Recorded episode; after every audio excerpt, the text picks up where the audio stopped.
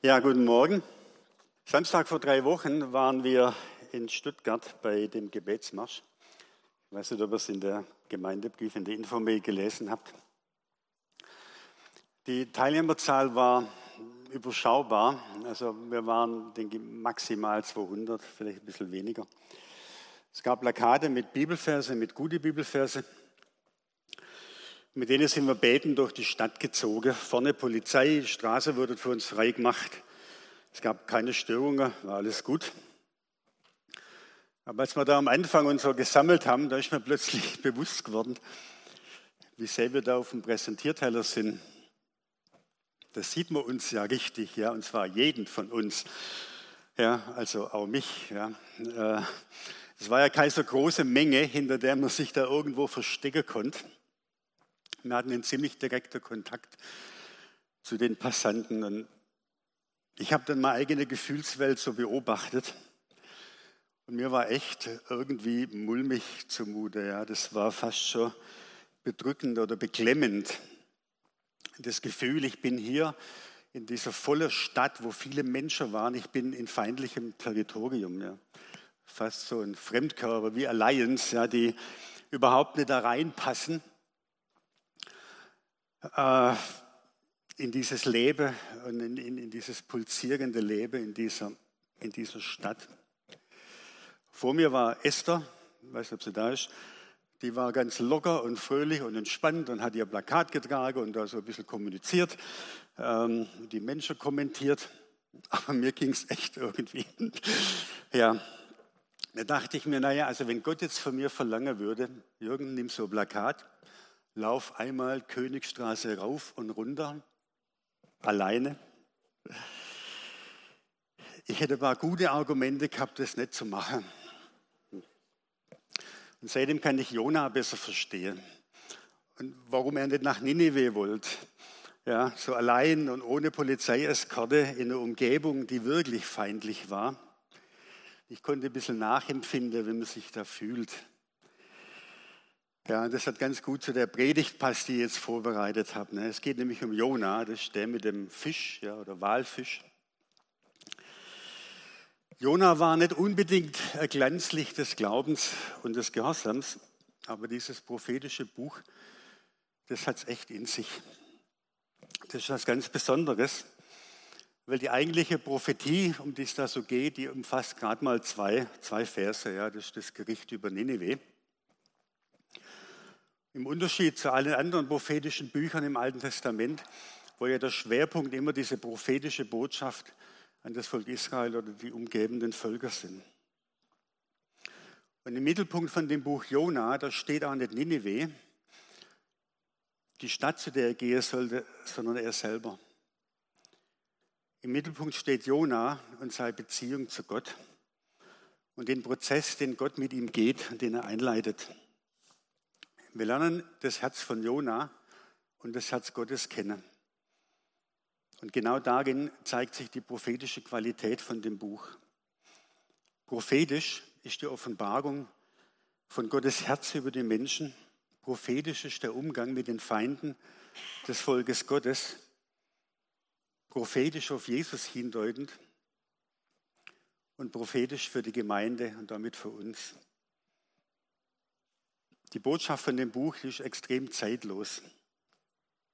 Aber der Reihe nach.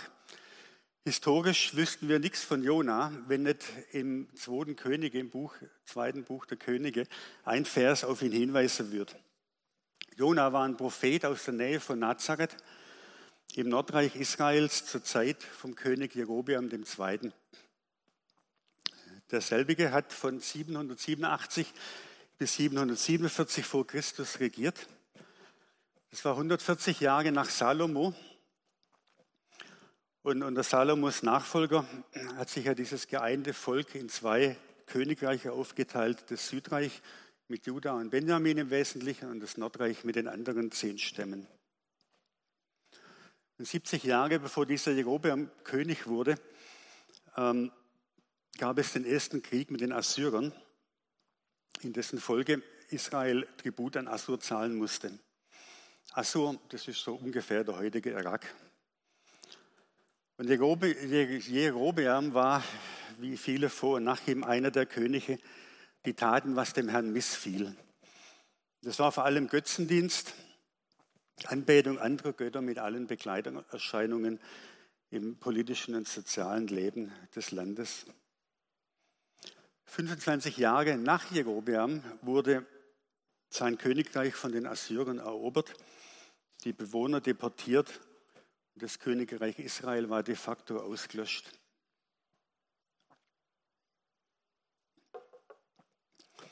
All das nach dem Wort des Herrn, der über Jahrhunderte das Volk und die Könige gewarnt hatte. Also das Weltreich Assur mit der Hauptstadt Nineveh war der Todfeind Israels, so wie später das römische Weltreich der Todfeind des jüdischen Volkes wurde. Zeitgleich mit Jona gab es noch andere Propheten, zum Beispiel den Amos und den Hosea. Die Bücher könnt ihr auch lesen im Alten Testament. Und die hatten eine Botschaft. Bei Amos geht es um den Ruf zur Umkehr an das sündige Volk. Bei Hosea ist ähnlich, seine Kernbotschaft war diese Treue Gottes, dass die die Untreue des Volkes überwindet. Beide haben angeprangert, was nicht in Ordnung war im Land.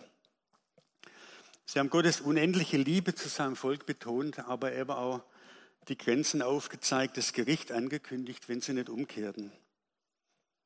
Von Jona lesen wir nur, dass er seinen König durch ein prophetisches Reden dazu ermutigt hat, verloren gegangene Gebiete wieder zurückzuerobern und die ehemaligen Grenzen des Nordreichs wiederherzustellen. 2. Könige 14. Die, diese Zusammenhänge und auch die Geschichte des Buchs Jona selber lassen vermuten, dass es Jona zuallererst um seine Nation ging, um sein Volk.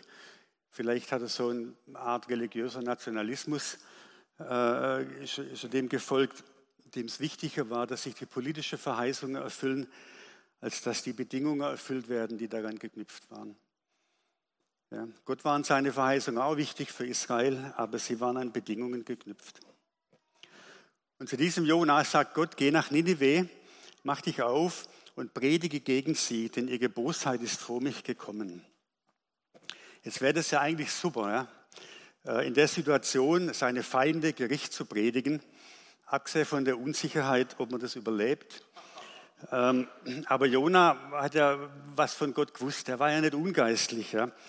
Er kannte Gott und er wusste, dass zum Gericht immer auch das Angebot der Umkehr und Gnade gehört.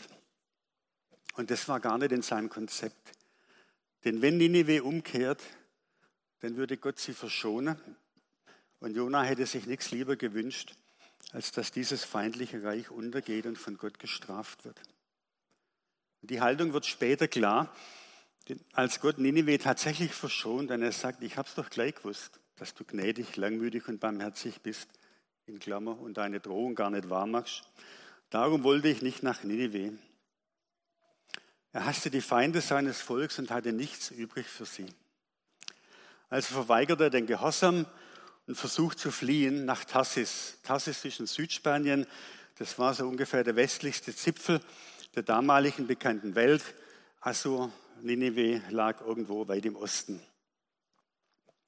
Vor Gott fliehen, also ich weiß nicht, was er sich dabei gedacht hat, hält er Gott für einen, der sich äh, nur um die Landesgrenzen Israels kümmert, dem er sich durch einen Umzug entziehen kann. Er macht Gott klein. Ja. Jona hat ein kleiner Gott und er hat eine kleine Denkwelt, in der er sich bewegt.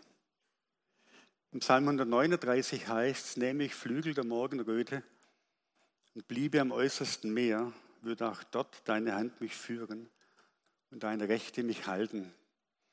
Das hat er dann ein bisschen schmerzhaft erfahren, denn die Flucht ging in die Hose, ihr kennt die Geschichte.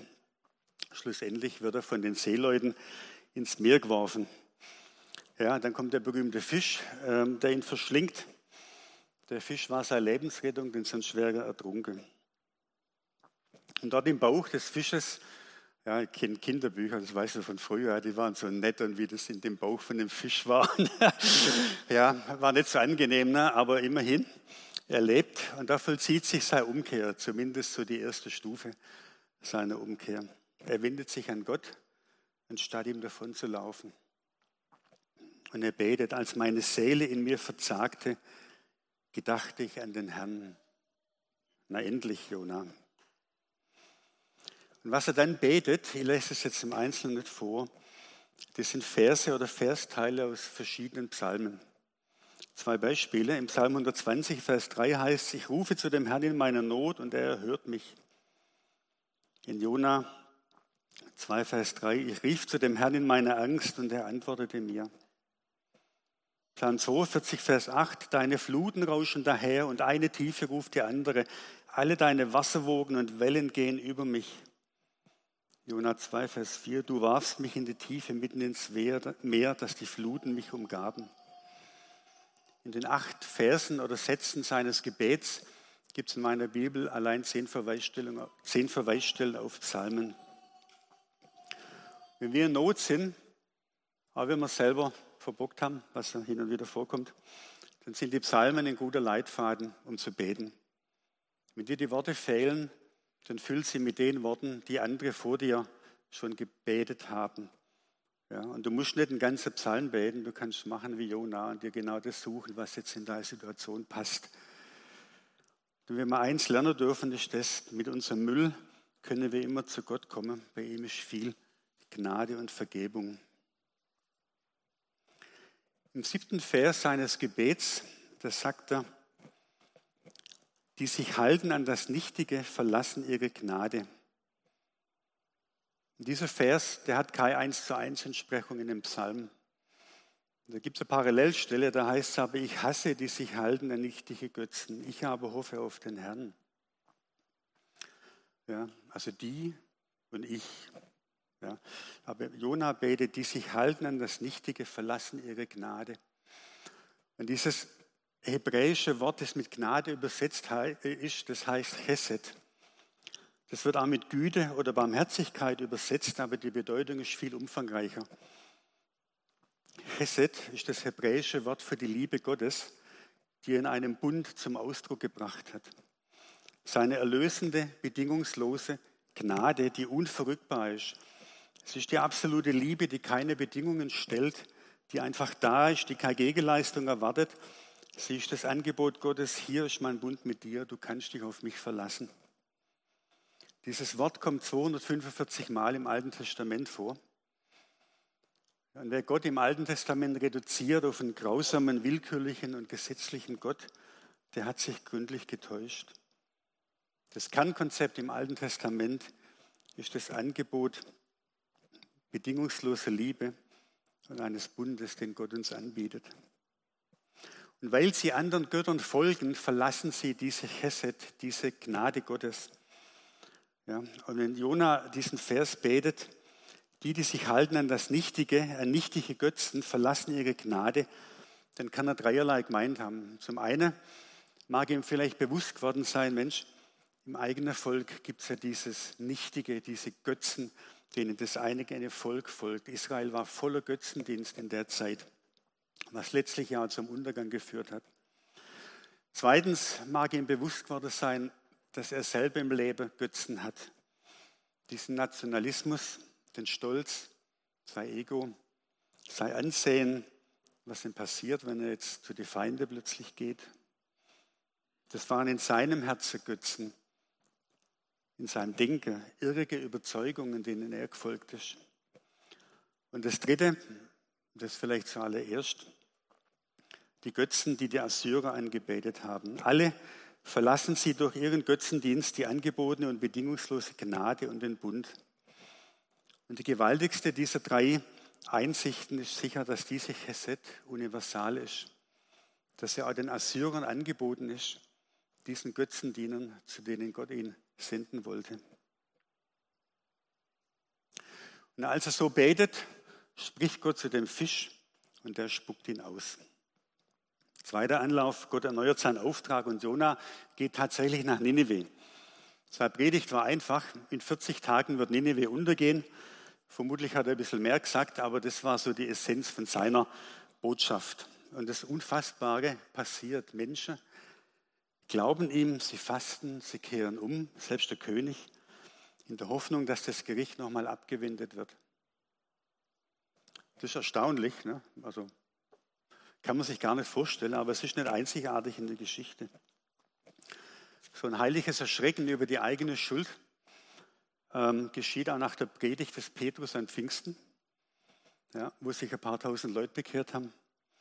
Es wird auch von Erweckungszeiten der letzten Jahrhunderte berichtet, dass solche Gerichtspredigten Umkehr bewirken. Kopieren kann man das nicht, alles zu seiner Zeit. Aber sicher ist, dass auf dem Fundament von dieser bedingungslosen Annahme und Liebe Gottes auch über Zielverfehlung geredet werden muss, dass Umkehr nötig ist. Wer sich nichtigen Götzen zuwendet, verlässt seine Gnade, der begibt sich außerhalb des Bundes. Und auch Nineveh ist 100 Jahre später untergegangen. Aber jetzt zeigt sich, was in, Gottes, was in Jonas Herz wirklich ist. Anstatt dass er sich über die Umkehr freut, ärgert er sich. Und zwar richtig. Ja. Jonas 4, Vers 1 heißt, er wird zornig. Ja, auf wen wollen? Auf Gott. Ja, er wird sauer mit Gott.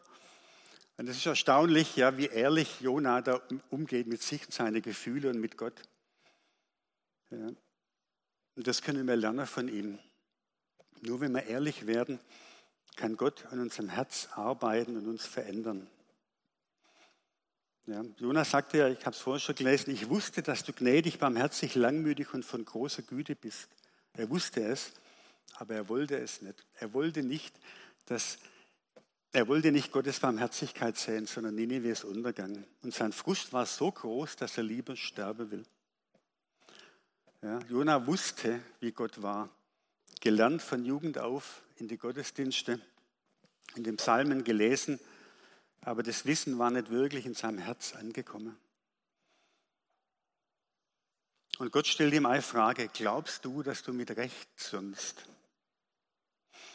Der Rest ist schnell erzählt. Jona geht aus der Stadt, baut sich eine Hütte und beobachtet, was passiert. Vielleicht fällt ja doch noch Feuer vom Himmel, aber nichts passiert. Ja. Gott lässt eine Staude wachsen, die ihm in der Hitze Schatten gibt. Jona freut sich und dann schickt Gott einen Wurm, der die Staude eingehen lässt. Ja. Und dann lässt er noch einen heißen Ostwind kommen, der Jona völlig fertig macht. Und wieder sagt er, ich möchte lieber tot sein als leben. Es war echt eine harte Nuss für Gott. Einer, der lieber tot ist wie barmherzig. Und dann fragt Gott wieder, glaubst du, dass du mit Recht sonst wegen der Staude? Das ist schon klasse, der Jona. Ne? Natürlich zünde ich mit Recht. Und dann sagt Gott zu Jona, dich jammert die Staude, um die du dich nicht gemüht hast. Hast sie auch nicht aufgezogen, die in einer Nacht ward und in einer Nacht verdarb. Und mich sollte nicht jammern, Ninive, eine so große Stadt, in der mehr als 120.000 Menschen sind, die nicht wissen, was rechts oder links ist, dazu auch viele Tiere. Und damit endet das Buch. Keine Stellungnahme von Jona, keine Auflösung dieser Spannung, keine Antwort auf diese Frage. Das ist einzigartig in der Bibel. Das ist das einzige Buch, das mit einer Frage endet. Und wer alles Sinn hat, was in der Bibel steht, wird schnell klar, dass es hier gar nicht mehr nur um Jona geht, sondern um den, der das liest oder hört. Also um uns. Die Frage ist an dich und an mich gerichtet. Sollte mich nicht jammern? Das ist nicht nur eine rhetorische Frage, es ist die Frage Gottes an Jona, was glaubst du, wie ich sein sollte? Und das ist die Frage an uns. Ist Gott nur eine Projektion unserer Wünsche und Vorstellungen, der so ist, wie wir es gerne hätten? Oder darf er souverän in unser Denken hineinsprechen, uns korrigieren und unseren Horizont erweitern? Darf er sein, der er ist, nämlich Yahweh, der Gott, dem man folgen muss, den man erst kennenlernt, wenn man mit ihm geht, wenn man ihm nachfolgt? Die Tage kamen in den Losungen ein interessanter Impuls. Könnte es sein, dass mein festes Bild von Jesus und Gott mich daran hindert, ihn wirklich zu kennen? Kann ich ihn und seine Botschaft neu entdecken oder ist mein Glaube zur Routine verflacht? Wo Jesus ist, wandelt sich die Welt mit ihren Maßstäben. Wo er ist, geschieht Unerwartetes, Unerhörtes. Zitat Ende. Die Frage an uns ist, lassen wir das zu? Jona ist kein Buch, das dir die Weltgeschichte erklärt. Es geht um Jona und um den Weg, den Gott mit ihm geht. Jona, der Gläubige, der Prophet, das war ein Charismatiker. Jona ist der, der umkehren muss. Ganz physisch zurück in sein Land, geistlich zu Gott und dann zurück zu seinem Auftrag. Er hat die Bekehrung genauso notwendig wie die Bewohner von Nineveh. Circa 750 Jahre später wird in Nazareth, wir erinnern uns, auch Jona kam aus der Gegend von Nazareth, wird ein anderer Mann von Gott gerufen, Jesus. Im Gegensatz zu Jona wird er, wie Jesaja prophezeit hat, nicht ungehorsam sein und nicht zurückweichen, Jesaja 50, sondern Gottes Auftrag ausführen. Er wird sich freiwillig in eine Welt begeben, die sich genauso von der Gnade Gottes, dieser Chesed, abgewandt hat wie Nineveh. Johannes wird von ihm sagen, das Gesetz ist durch Mose gegeben, aber die Gnade und Wahrheit sind durch Jesus Christus geworden. In Jesus wurde die Gnade, diese Chesed Gottes, dieses Angebot zu dem Bund mit ihm Mensch. Und während nicht nur Jona darauf wartet, dass endlich das Gericht Gottes über diese verdorbene Welt kommt, hat Jesus einen Auftrag, zu suchen und selig, glücklich, heil zu machen, was verloren ist. Er verkündet einen Gott, der barmherzig ist. Seid barmherzig, so wie euer Vater im Himmel barmherzig ist. Dessen Liebe sogar nur seine Feinde erreicht, der jeden zur Umkehr ruft. Man kann in der Welt die Assyrer sehen, das waren die Bösen. Oder dann später die Römer, das waren auch die Bösen. Ja. Heute sind es vielleicht die Russen oder die Chinesen oder sonst irgendjemand. Aber Gott sieht Menschen. Er hat keine Feindbilder, keine Abgrenzung, keine Vorurteile. Jesus wird sagen, es wird im Himmel Freude sein über einen Sünder, der Buße tut, mehr als über 99 Gerechte, die der Buße nicht bedürfen. Paulus wird später an Timotheus schreiben, dass es gewisslich war und ein Wort des Glaubens wert, dass Christus Jesus in die Welt gekommen ist, die Sünder selig zu machen. Jesus wird sich auf Jona beziehen und sich mit ihm vergleichen. Ja, er sagt in Matthäus 12, so wie Jona drei Tage und drei Nächte im Bauch des Fisches war, so wird der Menschensohn drei Tage und Nächte im Schoß der Erde sein. Jesus wird drei Tage tot sein und dann zum Leben auferstehen als Zeugnis für die Welt.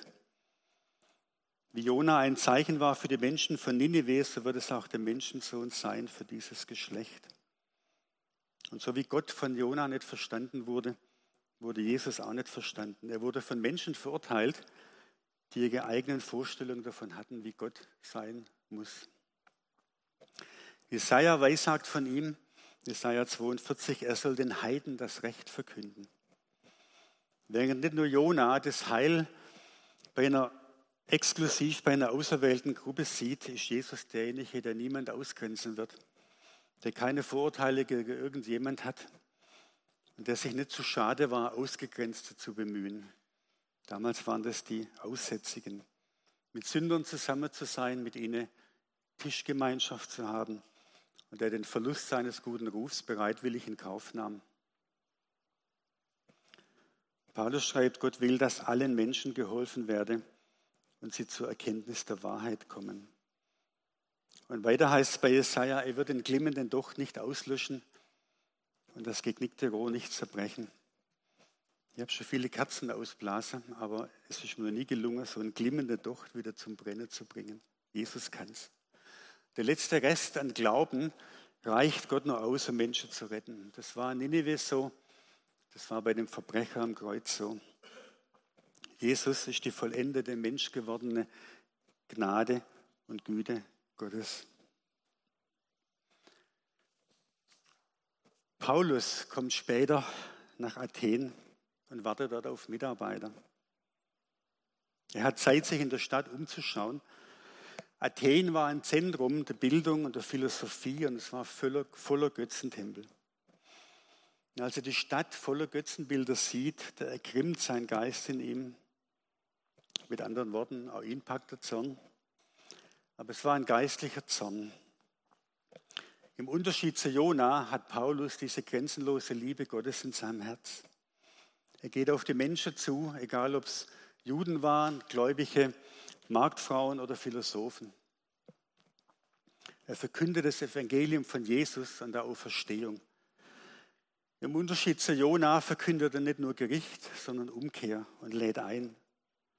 Im Unterschied zu Jona sieht er in den Athenern nicht Feinde des Evangeliums, sondern Menschen, die nicht wissen, was rechts und was links ist.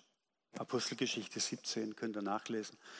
Bemerkenswert sind da zwei Dinge für mich. Erstens kennt Paulus die griechische Kultur, die Dichter, die Philosophie. Das sieht man an seiner Predigt auf dem Areopag, die er dann hält. Er weiß, was die Menschen umtreibt. Und zweitens sieht er die Götzen, aber er sieht dahinter.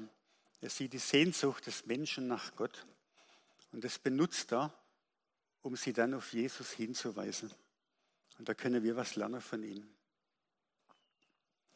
Was nehmen wir mit? Die Großzügigkeit Gottes, dieses Angebot an bedingungsloser, unverdienter Gnade gegenüber einem Jona, den er nicht verurteilt hat, den er nicht abgesetzt hat, sondern den er sanft versucht, auf den richtigen Weg zu bringen. Diese Großzügigkeit Gottes gegenüber dir und mir, weil er mit uns genauso umgeht. Großzügigkeit gegenüber Nineveh und der Welt, der er sei Güte und Barmherzigkeit schenken will. Ja, Gott lässt seine Sonne scheinen über Böse und Gute und lässt regnen über Gerechte und Ungerechte. Wir können mitnehmen, dass dieser Auftrag, diese Großzügigkeit, diese Gnade, diese Chesed auch in unserem täglichen Verhalten an andere weiterzugeben. Wir können mitnehmen, dass Umkehr etwas ist, was immer wieder notwendig ist. Wenn Jona als geisterfüllter Mensch umkehren musste, kann das auch uns begegnen. Umkehr ist einfach, ist unspektakulär. Da muss man keine geistige Klimmzüge machen, da reicht ein einfaches Gebet.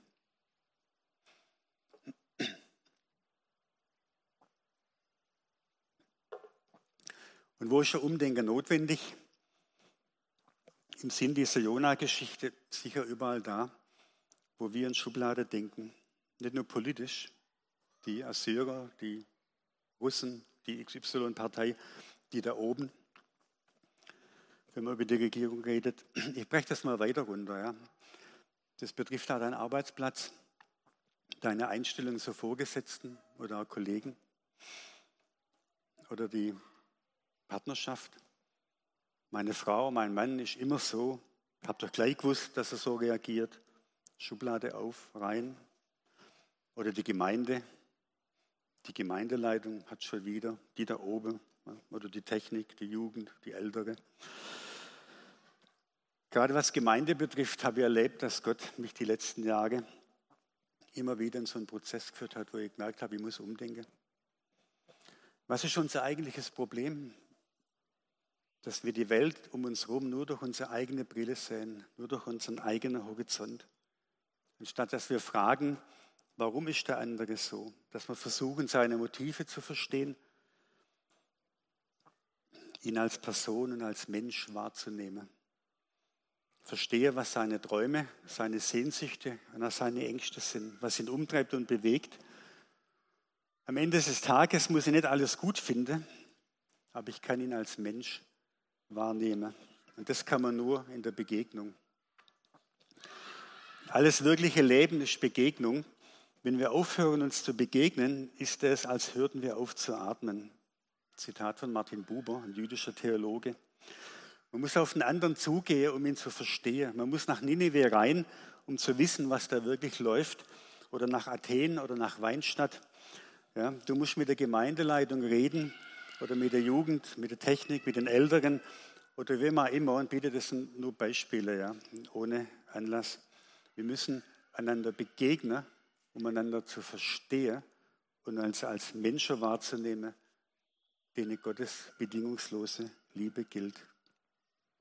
Und das wünsche ich mir, dass da, wo es nötig ist, diese Umkehr geschieht, Hinwendung zum anderen, Empathie, eine Kultur des Wohlwollens anstelle von Verurteilung und Ablehnung. Amen.